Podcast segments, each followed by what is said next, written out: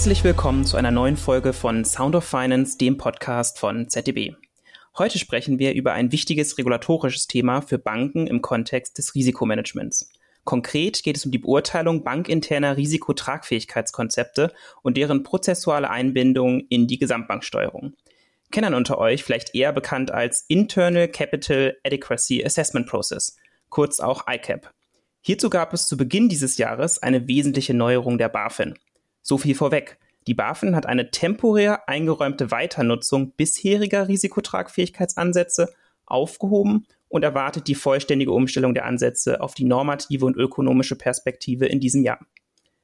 Was sich hinter dem Begriff Risikotragfähigkeit genau verbirgt, welche Neuerungen es im Detail hierzu gibt und was die neuen Neuerungen konkret für Banken bedeuten, all diese Fragen möchte ich heute mit meinen Gästen klären.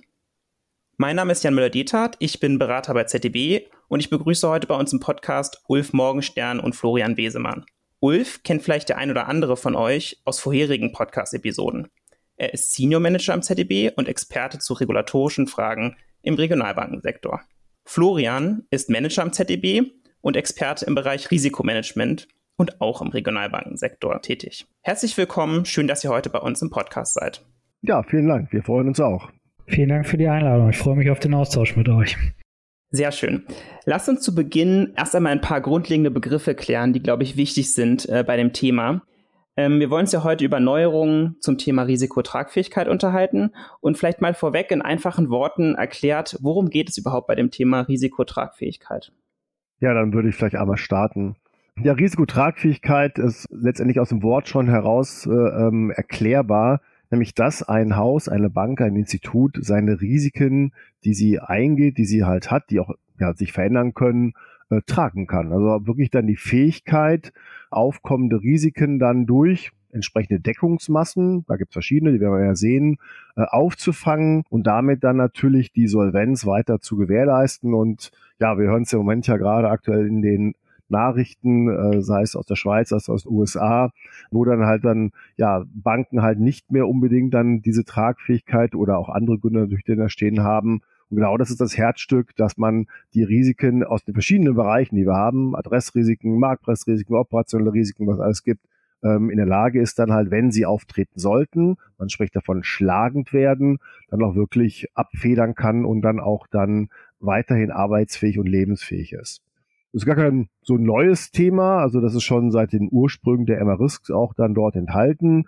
Ich sage mal ganz gerne, es ist so ein bisschen das Herzstück der MRISC, denn darum geht es. Alles, was in MRISC drin ist, an Prozessen, an Verfahren, an ja auch internen Kontrollsystemen, soll das Ganze im unterstützen, dass ein Haus arbeitsfähig, überlebensfähig ist und das ist das A und O halt diese Fähigkeit, Risiken tragen zu können.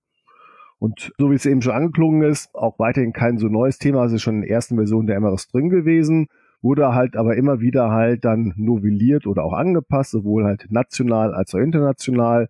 Da spricht man von den eben auch genannten ICAP. Ja, und zuletzt halt dann in dem Leitfaden der, der BaFin aus 2018, der dann eigentlich schon auch dann Gültigkeit bekommen hat. Da gab es eine Übergangsfrist, die auch gerne genommen worden ist, gerade im Regionalbankenbereich. Und die ist jetzt halt Ende letzten Jahres ausgelaufen und jetzt gilt es halt darum, die neuen Ansätze zur Risikotragfähigkeit in die Praxis zu überführen. Finde ich gut erklärt und äh, eindeutig und auch nochmal vielleicht von meiner Seite ein super spannendes Thema, auch gerade im Kontext äh, steigender Zinsen, dieses Thema Risikotragfähigkeit sich jetzt nochmal genauer anzugucken. Äh, bevor wir da später oder gleich tiefer reingehen, nochmal andere Begriffe, die ich gerade genannt habe, die, glaube ich, auch nochmal einer Erklärung bedarfen. Und zwar hatte ich ja genannt die normative und auch die ökonomische Perspektive. Ähm, da gehen wir gleich nochmal genauer drauf ein auch. Könnt ihr diese zwei Begriffe vielleicht eingangs auch nochmal erklären? Total gerne. Ähm, also Kennzeichen für das überarbeitete ähm, Risikotragfähigkeitskonzept ist, dass dieses halt auf zwei komplementären Perspektiven beruht. Das ist einerseits das Ziel der Fortführung des Instituts und andererseits der Schutz der Gläubiger vor Verlusten. Und diese beiden ähm, Ansätze müssen halt angemessen berücksichtigt werden und daher gibt es halt eine normative und eine ökonomische Perspektive. Und beide Perspektiven sind halt parallel zu erfüllen. Die normative Perspektive soll im Kern halt sicherstellen, dass die Institute den Kapitalbedarf für die, äh, für alle gesetzlichen, rechtlichen und aufsichtlichen Zwecke laufend erfüllen. Die wesentlichen Steuerungsgrößen sind hiermit die aufsichtlich rechtlich in äh, Mindestkapitalanforderungen der CRR so die Anforderungen an die Kapitalpuffer und aber auch der SREP-Kapitalzuschlag, sowie wenn er festgelegt worden ist, auch eine Eigenmittelzielkennziffer. Und die normative Perspektive umfasst halt eine Kapitalplanung, die mindestens einen dreijährigen Planungshorizont abdecken soll, wo dann die Einhaltung dieser äh, ja, Vorgaben sichergestellt werden soll. Genau. Die zweite wäre halt die ökonomische Perspektive. Da lösen wir uns von allen regulatorischen oder handelsrechtlichen Vorgaben, ähm, sondern es geht wirklich rein um die Ökonomie, also um die wirklich die richtige, die zwar wirtschaftlich auch vertretbare, auch Berechnung halt der Risiken mit eigenen Verfahren. Es gibt auch keine Vorgaben da. Ähm, das heißt, man kann selbst dann dort dann die Verfahren zur Risikoberechnung dann dort auch festlegen. Also was wir eben hatten, bei, bei der Normativen gibt es ja klare Vorgaben, wie man dann dort die entsprechenden Sachen berechnen muss. Das ist hier bei der ökonomischen anders. Da hat man halt alle Freiheiten. Man hat eher einen kurzfristigen Blick auf ein, auf ein Jahr halt bezogen, also einen Jahreshorizont, den man dort hat. Und was schon eben angesprochen worden ist, halt Ziel der Schutz der Gläubiger, der Substanz, dass man das also sozusagen nachweisen kann, dass dann, wenn die Risiken gemessen sind, angemessen Kapital und das ist das Gesamtkapital einer Bank, also sowohl das regulatorisch orientierte, aber auch jetzt auch Reserven, die ich dann habe, also stille Reserven, die ich ja dann heben könnte, die dann das Ganze abdecken können. Natürlich auf der anderen Seite stille Lasten, die ich habe, gerade angesprochen worden, steigende Zinsen sind natürlich entsprechend dann dort äh, davon abzuziehen. Also das, was wirklich an Masse zur Deckung von Risiken verfügbar ist, ähm, steht dann halt den dann mit eigenen Verfahren zu messenden Methoden dann gegenüber. Jetzt haben wir das Thema ja heute nicht bei uns im Podcast ohne Grund. Und eingangs hatte ich auch schon kurz gesprochen, es gibt da eine Neuerung. Das wäre jetzt meine nächste Frage an euch. Äh, welche Neuerung gibt es denn im Kontext der Risikotragfähigkeit? Genau, wie Ulf auch schon eingangs erwähnt hatte, ähm, hat die BaFin und die Deutsche Bundesbank gemeinsam 2018 halt das Konzept der Risikotragfähigkeit komplett überarbeitet und einen neuen Leitfaden rausgebracht. Und 2018 wurde erstmal die Weiternutzung der sogenannten Going-Concern-Ansätze alter Prägungen bis auf weiteres zugelassen. Diese Ansätze entsprechen jedoch nicht mehr dem eingeführten ICAP-Konzept und deshalb haben BaFin und Deutsche Bundesbank halt auch regelmäßig deutlich gemacht, dass es sich um eine zeitlich begrenzte Übergangsregelung handelt und dass sich die Institute von dieser, die von dieser Regelung Gebrauch machen, auf eine ähm, Umstellung einstellen sollen.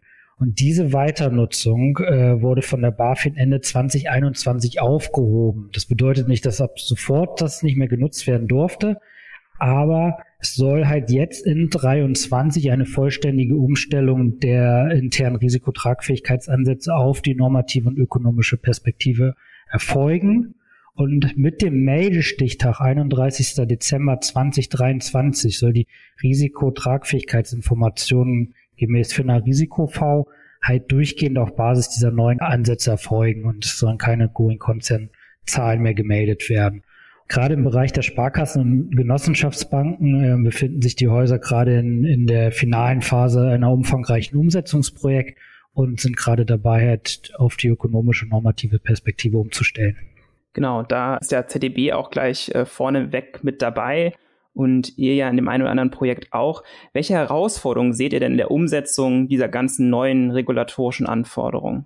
Eine, ein wesentlicher Punkt und, und der sehr schwierig ist und auch große Umstellung für viele Häuser bedeutet, ist einmal, dass die Verknüpfung der strategischen Ausrichtung mit dem Risikomanagement jetzt viel enger ist und eine neue Herausforderung darstellt. Im Kern der Gesamtbanksteuerung stehen unterschiedliche Ertragsgrößen die in verschiedenen Steuerungsbereichen und Planungsberechnungen dargestellt und gesteuert beziehungsweise auch betriebswirtschaftlich optimiert werden. Und hierbei sollte eine gleichlaufende Betrachtung von Rendite und Risiken verfolgt werden. Und gerade in der mittelfristigen Unternehmensplanung werden viele geplante zukünftige finanzielle Entwicklungen und wesentliche Ertragsquellen simuliert, hochgerechnet, geplant. Und, und das basiert halt auf konsolidierten Planungsrechnungen unterschiedlichster Bereiche und Geschäftsfelder. Und im Gegensatz dazu stellt die Risikotragfähigkeit einen eigenen Steuerungsbereich dar, der halt sehr reguliert ist mit aufsichtsrechtlichen Vorgaben. Und da besteht halt eine Abhängigkeit einmal von, von der Gesamtbankplanung, aber auch über die Planung der einzelnen Geschäftsbereiche und, und Steuerungsbereiche. Und hier ist halt eine ganz, ganz enge Verflechtung einmal zwischen der Mittelfristplanung und der Kapitalplanung, also der normativen Perspektive. Halt auf der einen Seite einmal die Entwicklung des, des Aktivsgeschäfts über die Gesamtrisikobeträge und den Eigenmittelbedarf sowie die Auswirkungen auf die Kapitalplanung und auf deren anderen Seite deren Beeinflussung der, der ansteigenden Kapitalquoten eine ganz enge Verknüpfung und muss halt von den Instituten halt konsistent zueinander stimmig aufeinander aufgebaut werden. Und, und gerade halt in der normativen Perspektive muss halt über einen mindestens dreijährigen ähm, Horizont diese Planannahmen konsistent halt weiter fortgeführt werden und gerade jede strategische Anpassung, jede Volumensverschiebung oder Änderung in den einzelnen Risikoklassen muss halt versucht werden, da abzugebildet werden und mitsimuliert werden. Und das ist halt sehr, sehr schwierig und, und stellt viele Institute vor Herausforderungen, weil die Verknüpfung zwischen den unterschiedlichsten Geschäftsbereichen, Geschäftsfeldern als jetzt viel, viel enger mit dem Risikomanagement ist, als es vorher war. Eine ursprüngliche Kapitalplanung, so wie die MRIS das vor dem neuen ICAP-Leitfaden gefordert hat, war ähm, zum großen Teil immer noch vom Risikomanager irgendwie alleine stemmbar und, und, und, und, und konnte von dem alleine aufgestellt werden. Und das funktioniert unter dem ICAP halt nicht mehr, weil da müssen die unterschiedlichsten Bereiche enger zusammenspielen und sich besser austauschen. Ich glaube, es, es kommt schon klar raus, dass es also wirklich den gesamten Risikomanagement-Prozess äh, betrifft, wo wir jetzt auch Änderungen haben. Ähm, das war jetzt mal ein Beispiel. Ich würde gerne noch ein zweites Beispiel nennen, was vielleicht gar nicht so transparent sofort ist. Und ähm, ähm, wir hatten dazu auch schon einige ja, Feststellungen gesehen aus Prüfungen, äh, weil das vielleicht ein, ein Thema ist, was einem nicht vor ins Auge springt.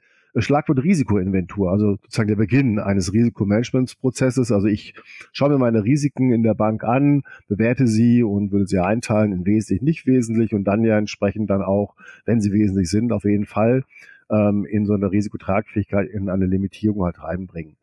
Das muss ich jetzt doppelt machen, sowohl für die normative Perspektive als auch die ökonomische.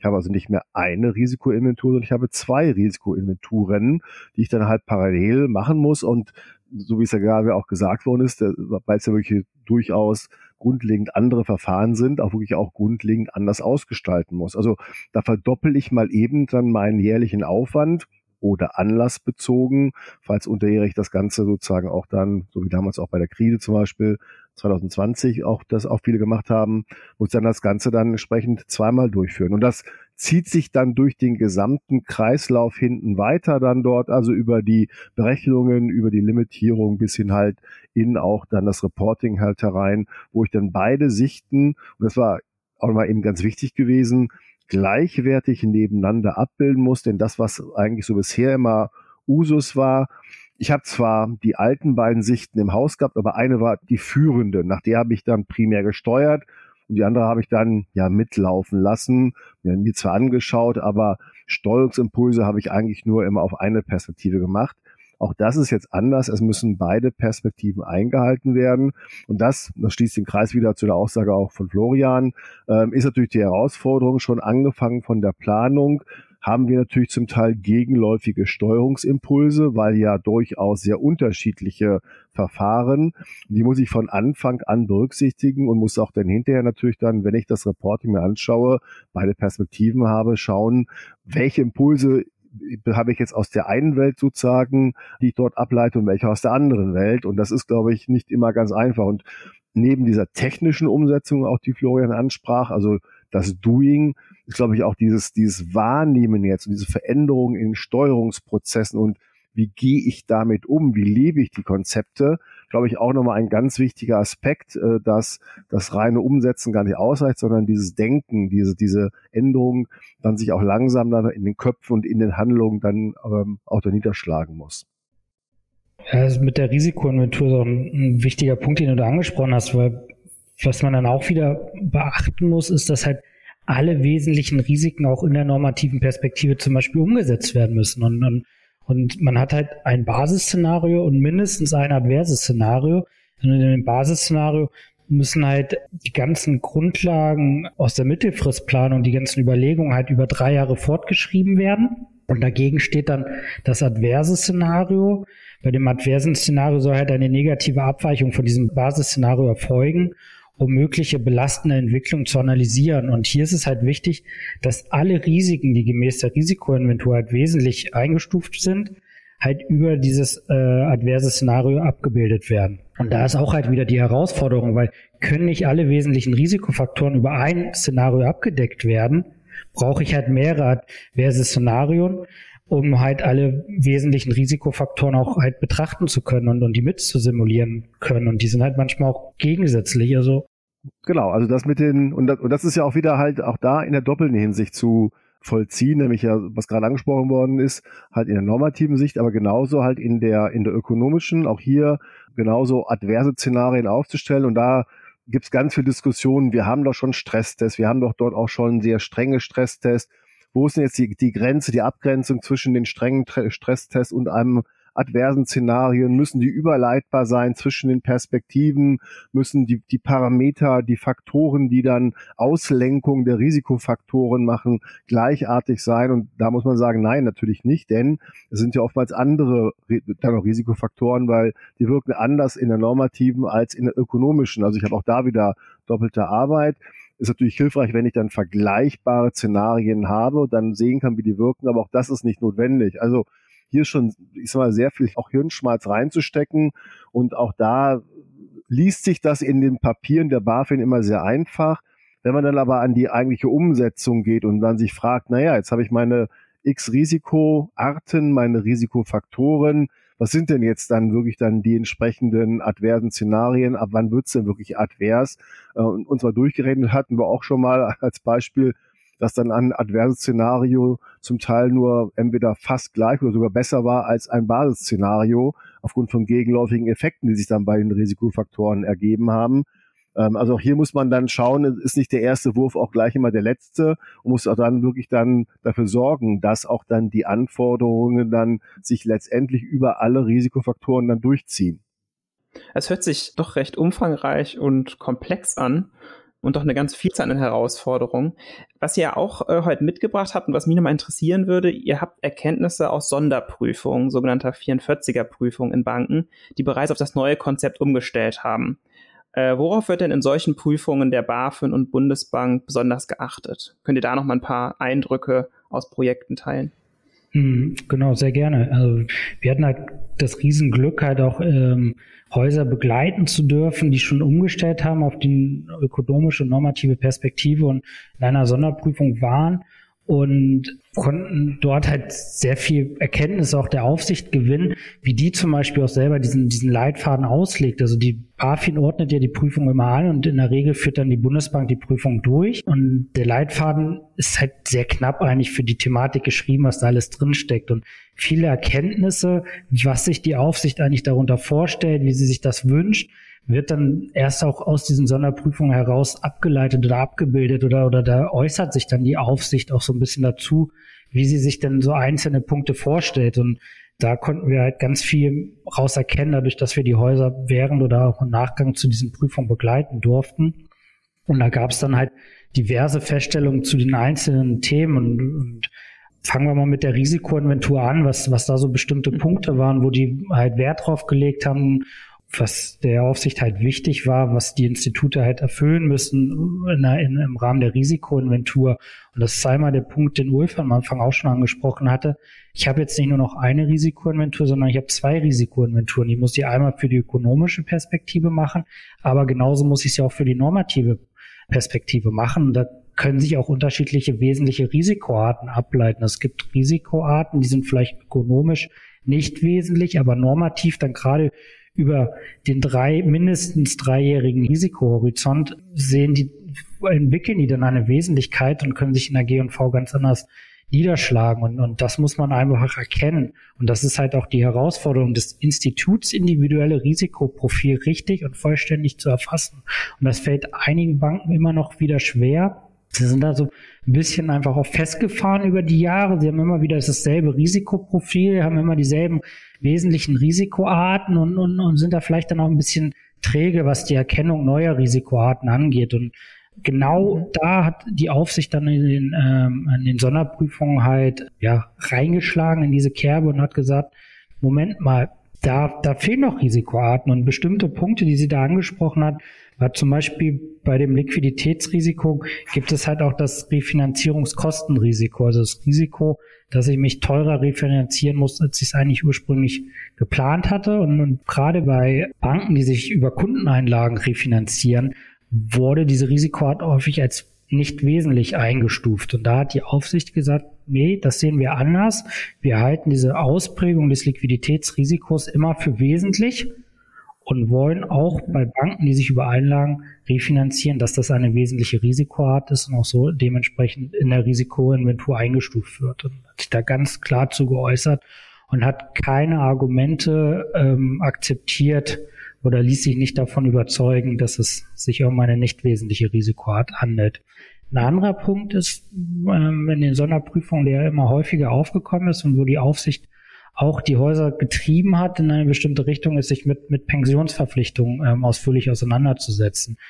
Kritikpunkt war regelmäßig, dass halt keine umfassende Analyse der Pensionsverpflichtung und insbesondere der relevanten Risikotreiber durchgeführt worden ist. Und hier fehlte halt eine angemessene Abbildung der versicherungsmathematischen Risiken. Ähm, darunter fällt unter anderem das Langlebigkeitsrisiko. Da hatten die ähm, Häuser nicht untersucht, inwieweit halt ein Risiko bestehen, dass die Pensionsnehmer länger leben, als, als jetzt zum Beispiel es eine Sterbetafel hergibt und, und, und wie, werden die Nachschussverpflichtungen in diesen Pensionsfonds oder in diese Pensionsverpflichtungen, wenn jetzt die Pensionsnehmer alle durchschnittlich zehn Jahre länger leben, als, als, als ursprünglich geplant ist.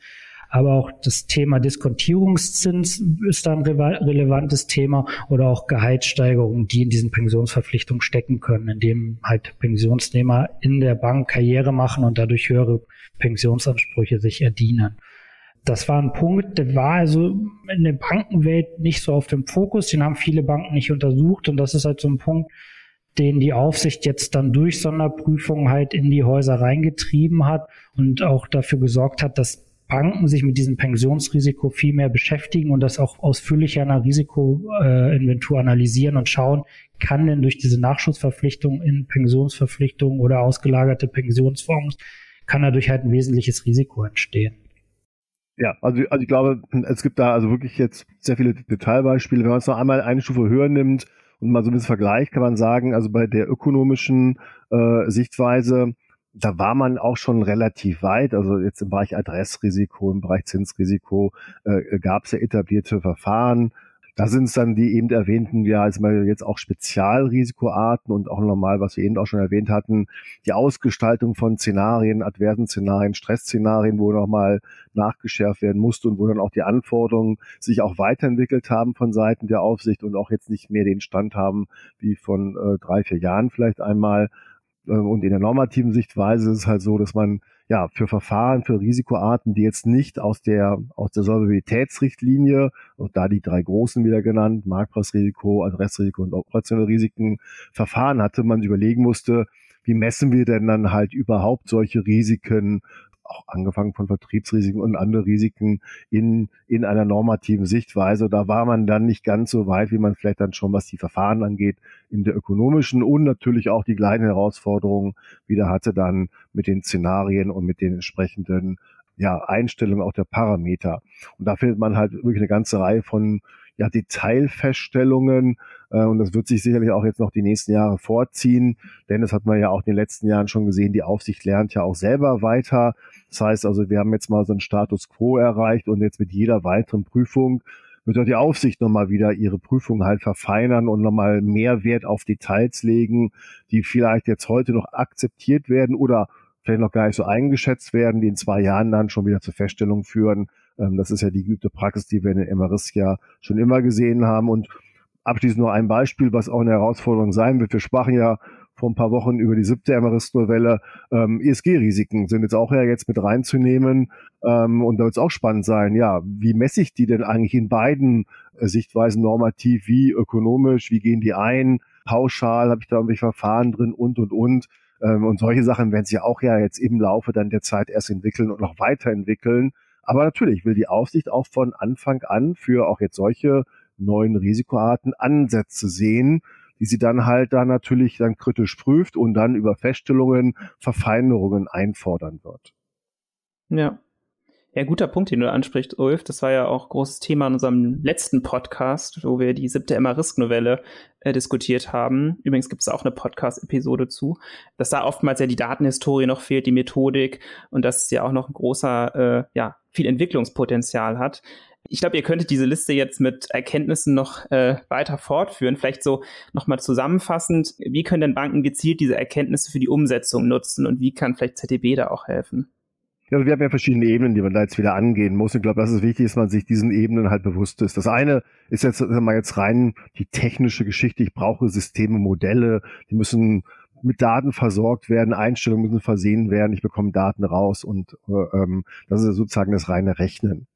Dann habe ich die ganze Prozessebene dahinter. Wir hatten es ja angesprochen, wirklich also von der Wiege bis zur Ware, also von der Planung, von der Risikoinventur über die verschiedenen Limitierungen regelmäßig bis ins Reporting hinein. Und Reporting heißt ja, immer dran denken, Vorstands- oder Aufsichtsratsreporting. Auch denen muss ich das ja sozusagen, diese beiden äh, Sichtweisen dann ja auch erstmal näher bringen. Ich will sagen, verkaufen, aber auch die müssen das ja natürlich dann für ihre Verantwortungsbereiche dann auch verstehen. Und dann natürlich der dritte Punkt, was wir auch schon angesprochen haben, diese Steuerungslogik erstmal zu verstehen und dann auch richtige Impulse auch zu setzen. Ähm, auch das haben wir gesehen über auch die, auch die, auch die Prüfungen, ähm, Beispiel Berichtswesen. Auch da erwartet man auch je Perspektive entsprechende Steuerungsvorschläge, Impulse. Und die muss ich dann ja auch dann wiederum auch als Verhandlungsträger halt verstehen, umsetzen und dann auch richtig dann einsetzen. Das heißt, dass ich was akzeptiere, dass ich agiere, äh, wie auch immer. Aber auch das wird sozusagen auch ein Lernprozess sein. Und auf diesen drei Ebenen, von der reinen technischen Umsetzung, von der prozessualen Umsetzung bis zum Mindset, ich glaube, da können wir auf allen Ebenen, glaube ich, gut unterstützen und haben auch schon Erfahrungswerte dort sammeln können.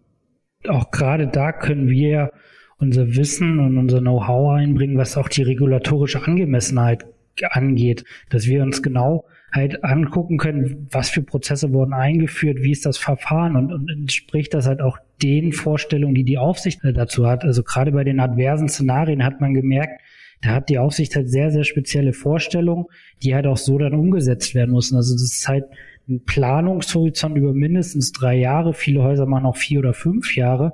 Und in dem adversen Szenario muss sich da halt auch eine gewisse Storyline, die zu dem Haus auch ganz individuell passt, widerspiegeln. Also man kann nicht immer äh, Musterszenario blind übernehmen, sondern muss halt auch schauen, passt dieses Szenario zu meinem Haus, zu meinem Risikoprofil und bildet es halt alle wesentlichen Risikoarten auch wieder ab.